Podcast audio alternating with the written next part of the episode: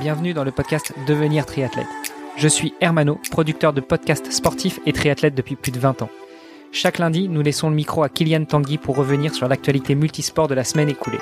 Kylian produit chaque jour le podcast Sport Actu dans lequel il revient sur les résultats et faits marquants sportifs de la journée. Retrouvez-le sur Apple Podcast et sur Instagram à sport.kyliantanguy. Juste avant de vous laisser écouter cet épisode, j'ai un service à vous demander. Aidez-nous à faire grandir la communauté en partageant cet épisode et plus globalement ce podcast au plus grand nombre. Allez, assez discuté, place aux actus du moment avec Kylian Tanguy. Sport Actu, c'est l'actu sport. Bonjour à tous, je vous souhaite la bienvenue sur cet épisode du lundi 9 août. Ce week-end s'est déroulé l'un des triathlons les plus mythiques du monde, il est considéré comme l'un des plus difficiles, et comme le dit si bien son slogan, This is not for you. Comprenez, ce n'est pas pour toi. Je parle bien évidemment du Northman. C'est un triathlon de distance Ironman, 3,8 km de natation, 180 km de vélo et 42 de course à pied qui se déroule en Norvège. Jusque-là, tout est normal. Sauf que le Norseman, ce n'est pas un simple triathlon de distance Ironman. Déjà, la natation se déroule dans les fjords norvégiennes, dans une eau où la température n'est à peine supérieure à 13 degrés, où le départ ne se fait pas depuis le bord, mais depuis un bateau situé au milieu de Ertkolden à 3,8 km du rivage, le tout à 5 heures du matin. Après s'être réchauffé et changé, il faut partir pour la partie cyclisme. Mais n'allez pas vous imaginer un parcours plat, loin de là.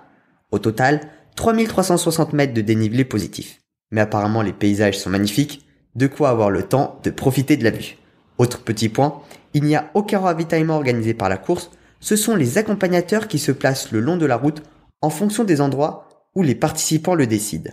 Puis, 180 km plus loin, car oui, la transition vélo-course à pied n'est pas située au même endroit que celle entre la natation et le vélo, il faut s'élancer sur le marathon, qui n'est lui non plus pas très plat. En tout, 1600 mètres de dénivelé. Mais attention, car le début du parcours est assez trompeur, car sur les 25 premiers kilomètres, il n'y a que très peu de montées. Mais après ça, ça se complique, puisqu'il faut escalader la montagne Open.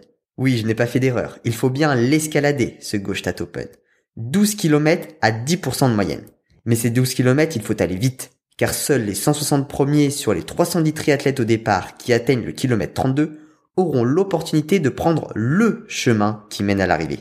Pour des raisons de sécurité et d'environnement, à ce 32e kilomètre, les 160 premiers récupèrent un maillot noir et poursuivent le chemin. Pour les autres, c'est un t-shirt blanc et un autre chemin qui se présente à eux afin de rallier l'arrivée. Dans ce triathlon pour beaucoup, la ligne d'arrivée n'est donc pas au 42e, mais au 32e. Il n'est pas rare d'entendre que l'objectif est le t-shirt noir. Mais pour autant, il ne faut pas crier victoire trop vite, car les 5 derniers kilomètres de la course ne sont pas une partie de plaisir. La course à pied ne se fait plus sur du goudron, mais devient un trail avec de nombreux rochers.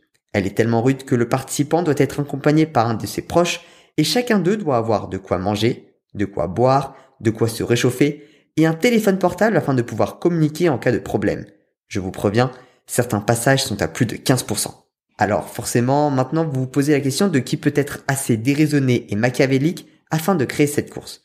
Il s'agit de Arek Strandheim et de Bent Olav Olsenum, vous m'excuserez pour la prononciation.